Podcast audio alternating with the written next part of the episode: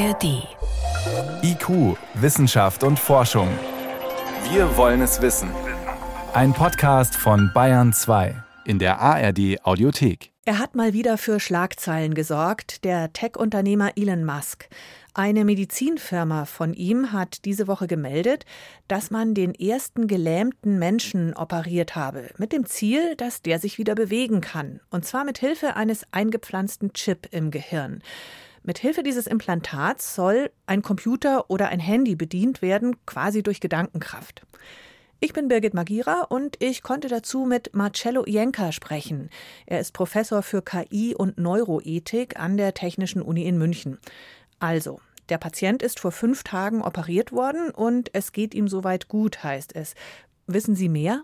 Nein, leider nicht. Also wir wissen nur, dass die erste Stunden nach der Implantierung positiv war, aber weitere Informationen wurden noch nicht mitgeteilt. Was genau ist daran jetzt neu, außer dass ein OP-Roboter zum Einsatz gekommen ist? Diesen Forschungsbereich selbst, den gibt es ja schon sehr lang, schon seit Jahrzehnten und auch solche Implantate. Also der erste Mensch, der ein Gehirnimplantat bekommen hat, war das in 1998. Äh, Und was äh, neu ist, ist, dass, äh, dass zum ersten Mal Neuralink, also diese neue Firma, eine Implantierung am Menschen geschafft hat. Also wir haben eine große Erfahrung mit äh, solchen Implantaten. Die Risiken, die mit der Implantierung verbunden sind, das sind in den letzten Jahren geringer und geringer geworden.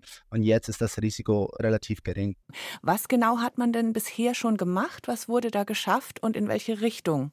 In den letzten Jahren äh, sind das äh, so Routinemaßnahmen geworden für viele neurologische Patienten. Wem genau kann denn da schon geholfen werden bisher? Ja, also zum Beispiel Patienten mit Parkinson können von einer, einem Hirnimplantat, das Tiefhirnstimulation heißt, also Deep Brain Stimulation, was eine große Hilfe und jetzt fast zur Standardbehandlung äh, für Patienten mit vorgeschrittenem Parkinson geworden ist. Und ähnliche Technologien können wir heute äh, nicht nur bei neurologischen Patienten, sondern auch bei psychiatrischen Patienten. Zum Beispiel Patienten mit Depression, die pharmakologisch nicht behandelt werden kann. Die können auch solche Implantaten bekommen und äh, ihr Leben äh, kann verbessert werden. Also der Fortschritt in diesem Bereich ist in den letzten zwei Jahrzehnten äh, riesig geworden auch Patienten, die physische Behinderungen haben, haben, zum Beispiel Patienten, die einen Schlaganfall hatten oder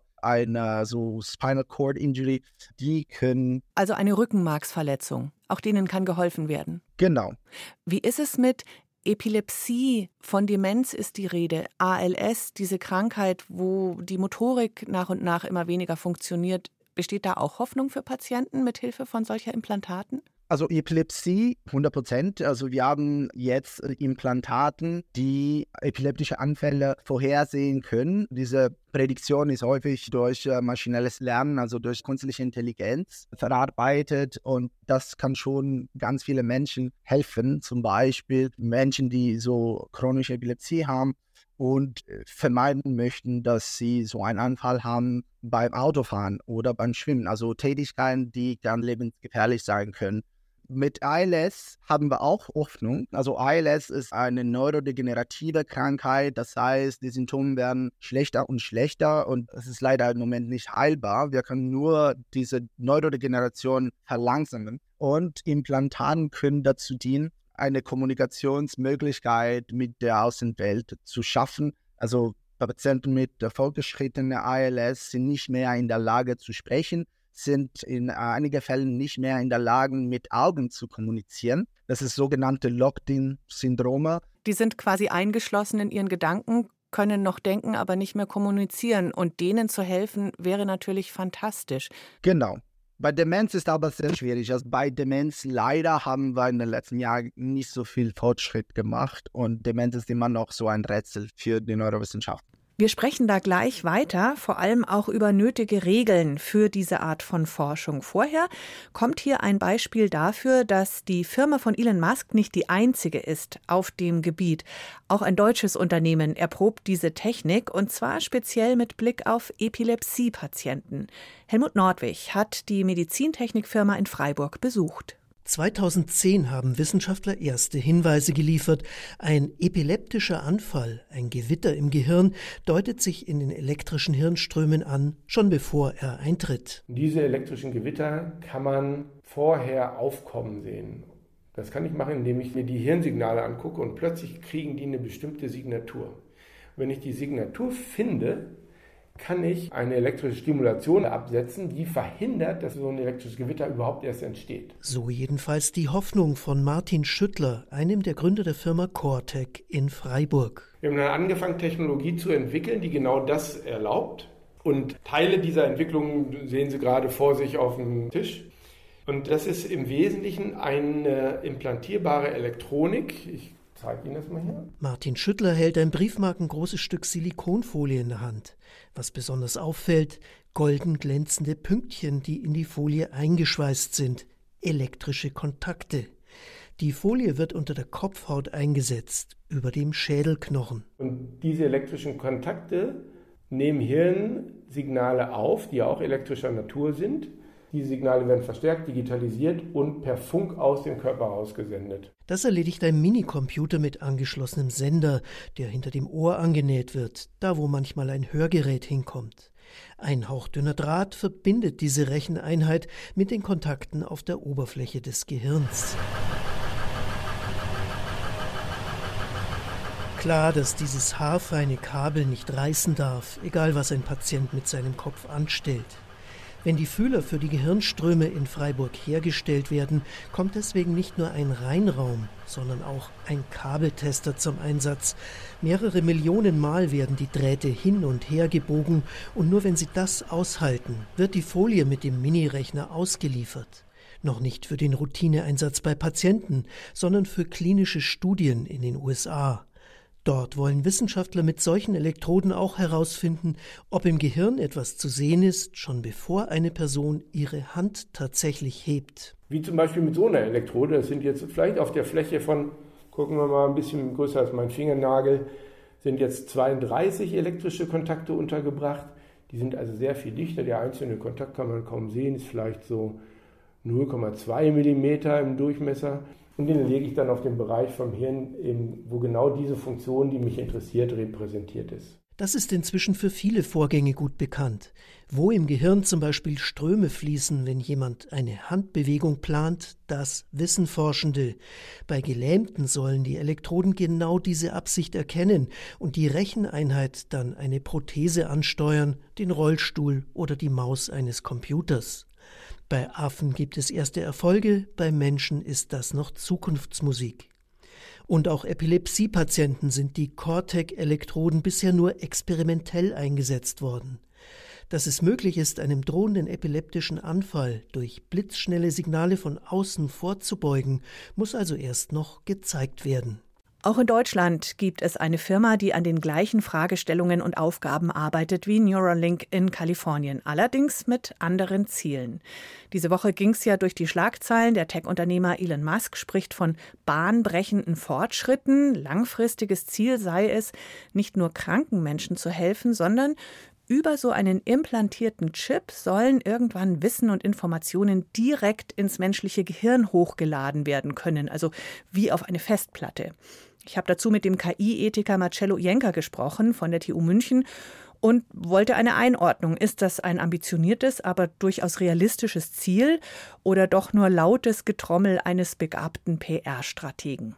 Also Elon Musk ist ein Weltmeister darin, das Rad neu zu erfinden und die Welt davon zu überzeugen, dass er es erfunden hat. Wie gesagt, also diese Forschung basiert auf Jahrzehnten von Grundforschung in der Neurowissenschaften und äh, in der Neurotechnologie. Aber was neu ist, ist, dass Neuralink zu meinen Kenntnissen, also die erste Firma ist, die öffentlich gesagt hat, dass sie das Ziel haben, also Human Enhancement zu abzu, also das Ziel ist wirklich nicht nur, dass Patienten Zugang zu solchen Implantaten haben können, sondern alle Menschen. Und das bedeutet, den Menschen zu optimieren. Menschen zu optimieren, also das bedeutet, dass sie nicht nur medizinische Interventionen entwickeln wollen, sondern eine Technologie, die diese Kommunikationsfähigkeit zwischen dem menschlichen Gehirn und der digitalen Welt für alle Menschen schaffen möchten, Und das bedeutet auch, dass sie